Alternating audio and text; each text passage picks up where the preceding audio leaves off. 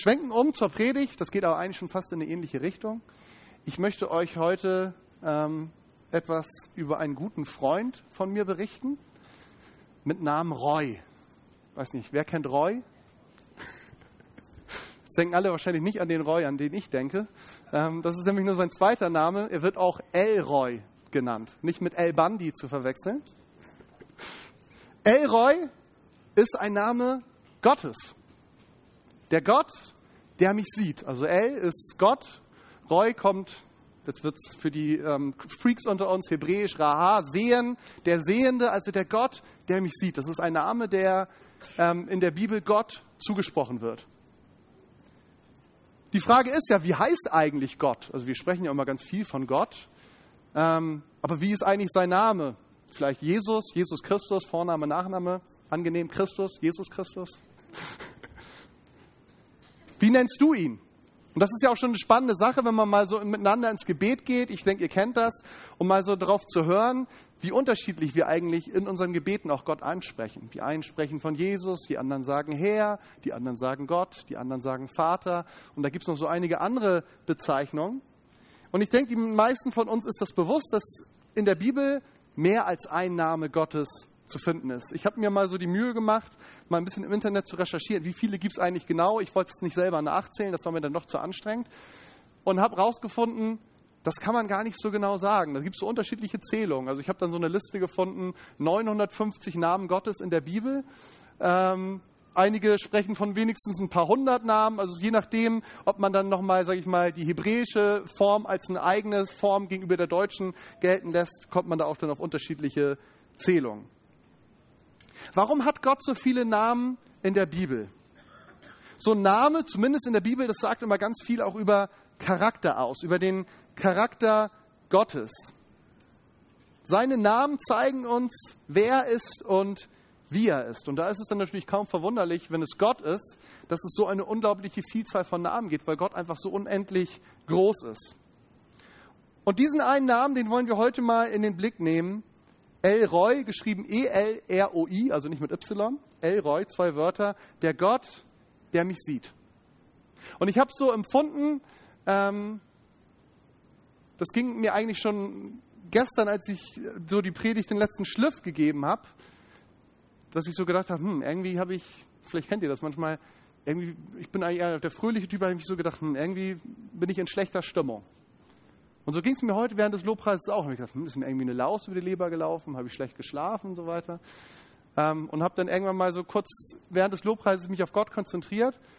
Und manchmal ist es so, ich weiß nicht, ob ihr das auch kennt, ich kenne das zumindest, manchmal gibt uns Gott, Gott spricht ja zu uns durch unterschiedliche Weise, manchmal spricht er auch einfach dadurch durch eine Empfindung, die er uns schenkt, die gar nicht unsere eigene unbedingt ist, sondern um uns ein Stück weit zu zeigen, was ist da gerade los. Und ich hatte so den Eindruck heute während des Lobpreises, dass Gott genau das getan hat, dass es hier Menschen gibt, denen es nicht gut geht.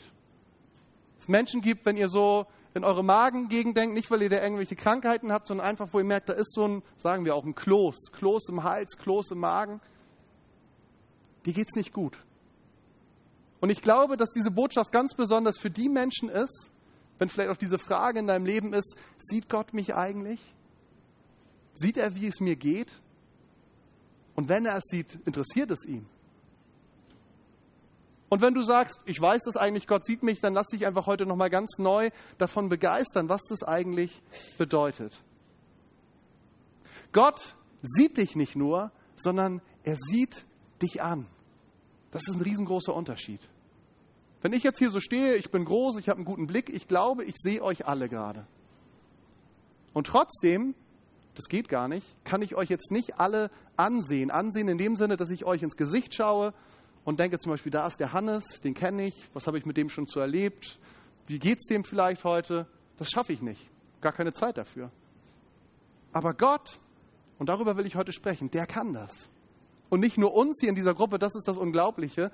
Jeden einzelnen von diesen vielen Milliarden Menschen auf dieser Erde, jetzt in diesem Moment, blickt er ihnen oder ihr ins Gesicht und sieht sie an. Und kennt sie durch und durch, mehr als sie sich selber kennen. Und das ist eigentlich, meine Botschaft wird heute gar nicht so lang sein. Ich wusste auch schon, wir haben ein bisschen mehr Programm. Das ist eigentlich der einzige Punkt, den ich heute in meiner Predigt habe. Ich habe heute nicht erstens, zweitens, drittens, sondern ich habe eigentlich nur einen Punkt. Gott sieht dich. Und ich möchte euch kurz mit hineinnehmen in einige Stellen der Bibel, um das zu unterstreichen. Und ich weiß, einige von euch sagen jetzt gerade, ich kann mir das nicht vorstellen. Das, was ich erlebt habe, ich kann mir nicht vorstellen, dass Gott mich sieht. Und wenn er das sieht, dann kann ich es nicht verstehen, warum er nicht endlich was tut. 1. Mose 16, 13 bis 14. 1. Mose 16, 13 bis 14. Da nannte Hagar den Herrn, der zu ihr gesprochen hatte, Elroy. Das heißt, der Gott, der mich sieht oder Gott des Sehens. Denn sie sagte, ich habe den gesehen, der mich sieht. Die Quelle erhielt später den Namen Ber Lachi Roy, Brunnen des Lebendigen, der mich sieht. Sie liegt zwischen Kadesh und Beret. Hagar. Ich weiß nicht, ob es bei allen gleich Klick macht. Ich vermute mal eher nicht. Wer ist denn das? Sind hier ganz am Anfang in der Bibel. Hagar war eine ägyptische Dienerin oder genau genommen, sie war eine Sklavin und zwar die Sklavin von Sarah, der Frau von Abraham. Und ihr Name bedeutet die Fremde. Also das ist ja schon mal ein schöner Name, den sie da bekommen hat, die Fremde. Stellt euch vor, ihr seid so im Leben unterwegs, überall, wo ihr hinkommt. Ah, da kommt die Fremde wieder. Die Fremde, Fremde, komm mal her, bring mir was zu essen. Also das war so der Stempel, der auf ihr Leben aufgedrückt war. Du bist fremd. Du gehörst nicht dazu. Das hat sie Tag ein und Tag aus gehört. Und nun gab es folgende Situation. Einige von euch kennen diese Geschichte die, ihre Herrin Sarah, die war kinderlos, sie konnte keine Kinder bekommen. Gott hatte versprochen, dass einmal ein großes Volk entstehen würde, aber irgendwie fehlte überhaupt der erste Sohn. Und Abraham kam irgendwann auf die Idee mit Sarah zusammen, na gut, dann schieben wir die Verheißung Gottes mal an.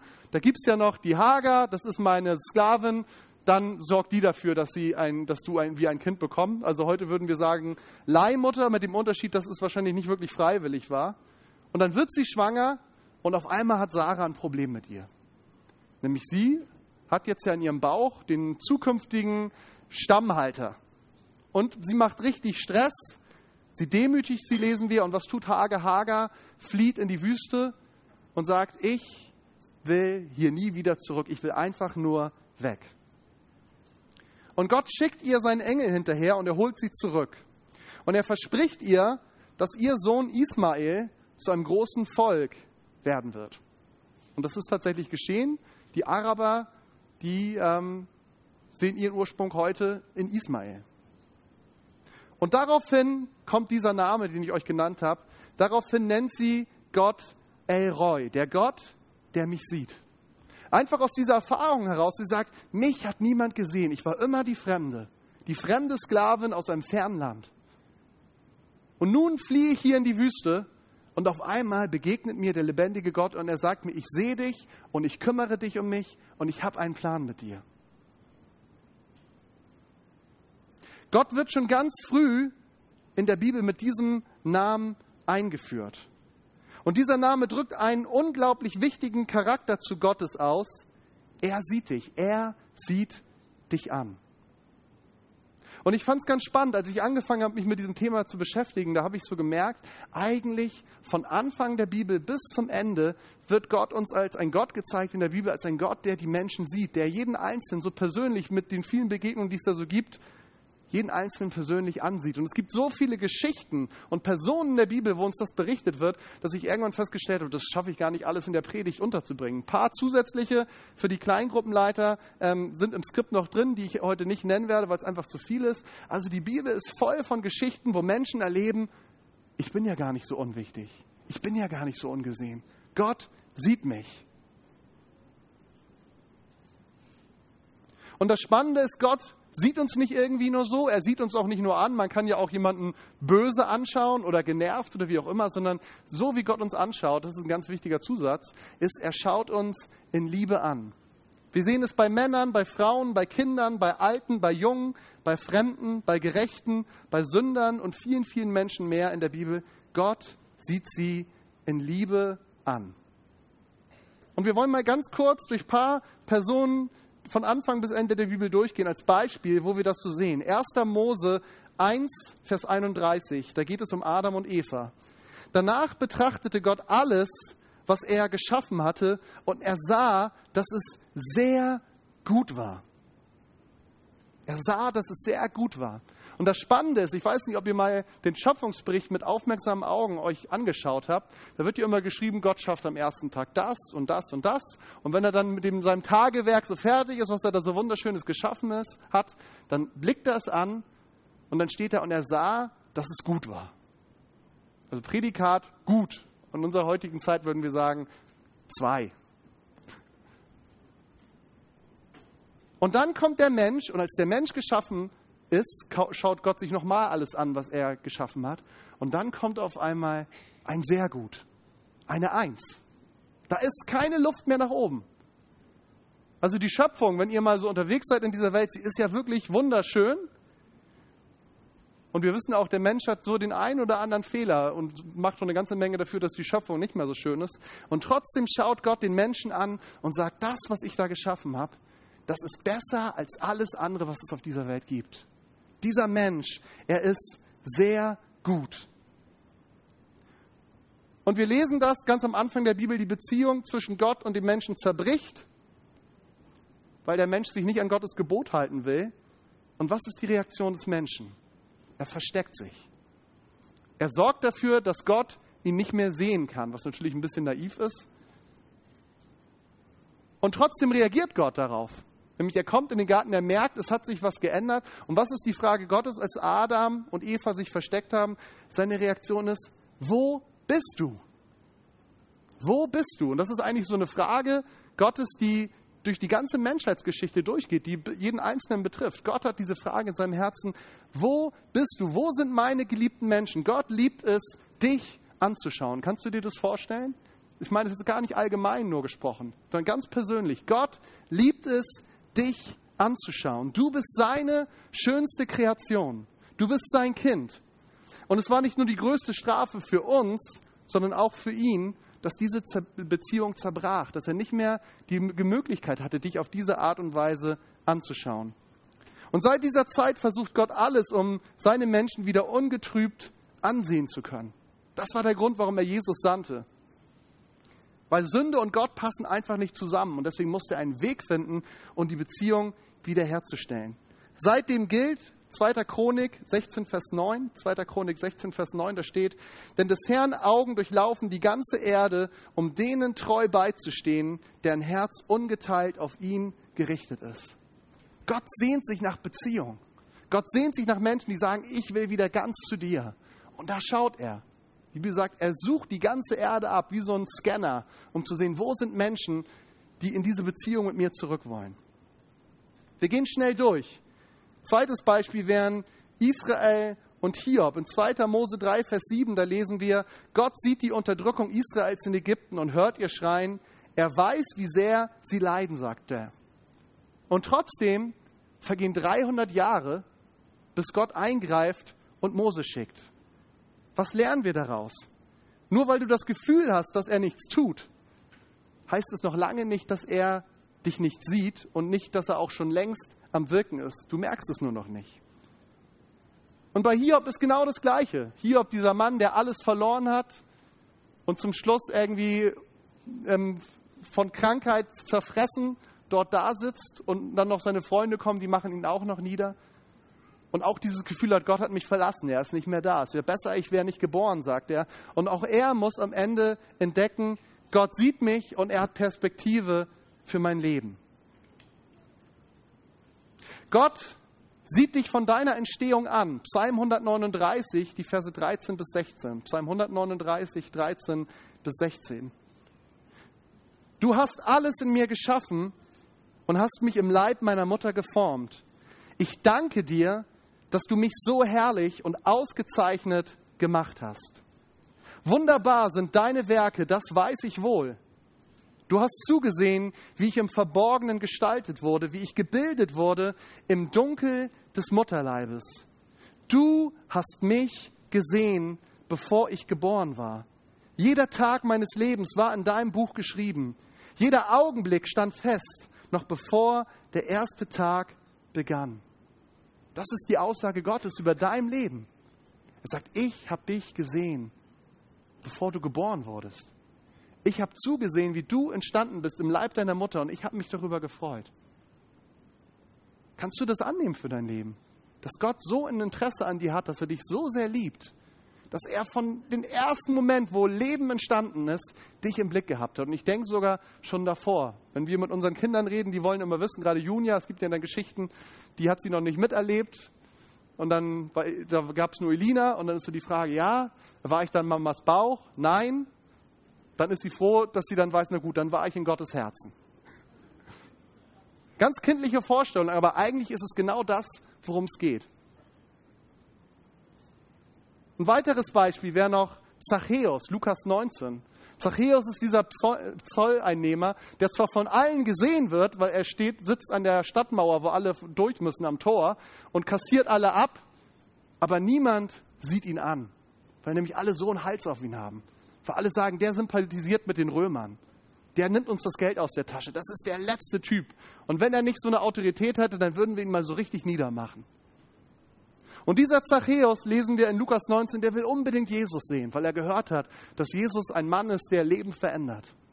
Aber das weitere Problem, was er hat, ist dass nicht dass nur, dass er unbeliebt ist, sondern er ist auch noch viel zu klein. Aber er ist nicht doof. Was macht er? Er klettert, lesen wir, auf einen Maulbeerfeigenbaum, wo er sich so ausrechnet, da wird Jesus langkommen, wenn er durch die Stadt zieht mit der ganzen Gruppe. Und wenn ich da oben sitze, denkt er, dann habe ich den perfekten Blick, dann kann ich Jesus zumindest mal sehen. Und dort sitzt er und denkt, ich kann ihn sehen, mich sieht niemand hier. Und Jesus läuft unter diesem Baum lang und was macht er? Er bleibt unter diesem Baum stehen. Und das ist eigentlich genau das Herz Gottes, was wir da sehen, das Herz Jesu. Und er schaut nach oben und er sieht Zachäus.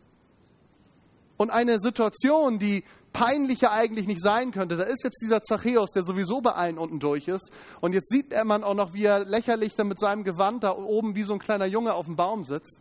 Jesus verwandelt diese Situation in einen unglaublichen, unglaubliche Würde, die er Zachäus zuspricht. Nämlich er schaut hoch und sagt, Zachäus, also einmal, er kennt ihn bei Namen. Zachäus, heute bin ich bei dir zu Gast. Er lädt sich selber ein. Das kann er. Gut. Und alle sind fassungslos. Wie kann er zu dem gehen, wenn der wüsste, was der machen würde?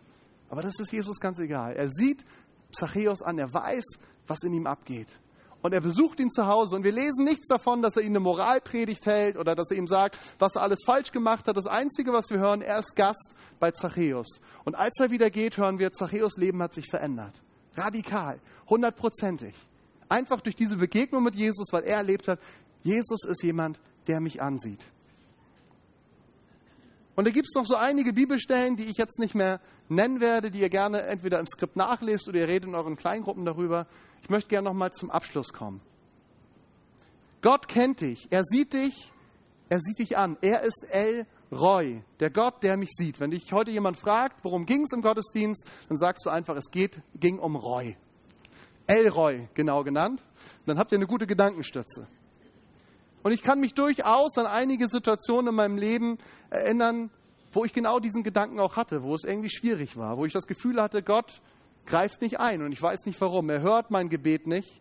Diese Frage, sieht Gott mich überhaupt, beziehungsweise interessiert ihm, was gerade so bei mir abgeht. Aber wisst ihr, das ist bestimmt auch ein Geschenk. In jeder dieser einzelnen Situationen ist eigentlich nach relativ kurzer Zeit in meinem Herzen doch wieder diese Gewissheit gewesen, er sieht mich. Er weiß es, wie es mir geht. Er ist besorgt um mich. Er wird mir helfen. Er hat einen Plan für mich. Er liebt mich. Und ich wünsche mir, dass jeder einzelne von euch auch diese Gewissheit in seinem Herzen hat. Und das ist nicht nur Zufall. Die einen kriegen, die anderen kriegen es nicht. Sondern ich glaube, wenn dir das fehlt, dann will Gott heute dir diese Gewissheit schenken. Es gibt so ein schönes Bild oder eine schöne Geschichte, um das nochmal zu verdeutlichen, wie Gott zu uns steht. Und zwar Gott ist im Himmel an seinem himmlischen Kreationstisch und ist gerade dabei, mal wieder so einen neuen Menschen zu gestalten. Sich zu überlegen, wie soll der aussehen, was für einen Charakter soll der haben. Und baut so mit einem Lächeln so vor sich hin. Und irgendwann kommt ein Engel vorbei, schaut ihn über die Schulter und fragt, Gott, was machst du da? Sagt, ja, ich baue einen Menschen. Sagt er, gut, was soll das? Gibt schon Milliarden davon und eigentlich sind die auch ziemlich nervig, machen immer nicht, was man ihnen sagt. Und Gottes Antwort ist, ja, aber sie sind so süß. Nette Geschichte, aber das ist eigentlich das Herz Gottes. Du weißt selber um deine Fehler, was du falsch machst, wo die Schwierigkeiten liegen. Aber Gott sieht dich an. Und wir Männer hören das nicht so gerne, ich weiß. Und er sagt, du bist so süß. Ich liebe dich so sehr. Und auch wenn ich da schon zig Milliarden davon habe, dich will ich unbedingt auch noch in meiner Familie haben. Ist das nicht genial? Das Wort Gottes ist ganz klar. Ihr habt es eben an ein paar Beispielen gehört. Von Anfang der Menschheit und von deiner persönlichen Entstehung an hat Gott uns und dich gesehen. Er hat geliebt, was er da gesehen hat, und er liebt dich bis heute. Und ich habe so gesagt, könntest du dich nur mit seinen Augen sehen? War so mein Gedanke während der Predigtvorbereitung. Und auf einmal habe ich gedacht, wir können das. Wir können uns in seinen Augen sehen. Nämlich die Bibel sagt uns in Römer 5, Vers 5, der Heilige Geist zeigt dir, wie sehr Gott dich liebt. Seine Liebe, die Liebe Gottes ist durch den Heiligen Geist in dein Herz ausgegossen. Wenn du den Heiligen Geist hast, dann hast du den in deinem Leben, der dir zeigen wird, wie sehr Gott dich liebt, wie er dich sieht. Gott sieht dich und er sieht dich, auch das will ich nochmal zum Abschluss sagen, nicht um dich zu kontrollieren oder um zu sehen, ob du einen Fehler machst, sondern weil er es liebt, dich anzuschauen. Mir geht es heute um zwei Dinge. Das erste ist, nimm das für dein Leben an. Und das ist ein Stück weit auch, dass du sagst, ich glaube das. Glaube ist auch immer eine Entscheidung. Und ich kenne nicht deine Lebenssituation, wie es gerade ausschaut bei dir, was da für Dinge sind, wo du schon so lange für betest und die Ungerechtigkeiten, die vielleicht auch da sind. Aber du kannst heute eine Entscheidung treffen, zu sagen, Gott, ich verstehe, wir haben es heute auch gesungen, ein Lied, Gott, ich verstehe nicht, was du tust. Ich verstehe nicht, was hier passiert. Ich verstehe nicht, warum du nicht längst schon eingegriffen hast. Und trotzdem glaube ich, dass du mich siehst und dass du mich liebst und dass du einen Plan für mein Leben hast und dass du Gutes mit mir vorhast. Und das verändert vielleicht in dem Moment noch nicht deine Situation von außen, aber es wird dein Herz verändern und dir eine ganz andere Grundlage geben. Aber das eine ist für uns persönlich, das andere ist, das möchte ich euch mitgeben, lass das doch deine Botschaft mal in der kommenden Woche sein. Nämlich darum geht es eigentlich, wenn wir den Menschen von Jesus erzählen, ist das eigentlich die Botschaft, nur noch mal in einer anderen Ausdrucksweise. Gott ist ein Gott, der dich sieht. Wenn das die Menschen, mit denen du in der kommenden Woche zusammentriffst, oder zumindest einige von ihnen, so als Botschaft mitnehmen können, Gott ist nicht nur vielleicht irgendwie da oben und waltet und schaltet irgendwie, sondern Gott ist ganz nah und er sieht mich und er kümmert sich um mich und es interessiert ihn, was mit mir abgeht, dann ist schon mal ganz viel passiert. Ich möchte das Lobpreisteam nach vorne bitten und die anderen bitte ich aufzustehen. Wir wollen jetzt gleich zum Abendmahl kommen, aber vorher möchte ich einfach nochmal mit euch gemeinsam beten. Und das Abendmahl ist eigentlich auch eine geniale Erinnerung genau an dieses Thema. Jesus hat das Abendmahl nicht irgendwie unpersönlich gefeiert, so für die ganze Menschheit, für die auch. Aber er hat, als er es gefeiert hat, das erste Mal, als er es eingesetzt hat, hat er ganz konkrete Menschen vor Augen gehabt, nämlich seine Jünger, die er ganz genau kannte. Die er angeschaut hat und gesagt hat, dies ist mein Leib, der für euch gebrochen wird, da war es ja noch Zukunft. Und dies ist mein Blut, das für euch vergossen wird, für die Vergebung eurer Sünden, damit der neue Bund wiederhergestellt wird. Das war nicht irgendwie so ein unpersönlicher Plan Gottes mit der Menschheit, sondern es war mit ganz konkreten Menschen. Das hat sich bis heute nicht geändert. Jesus, ich danke dir für dein Wort.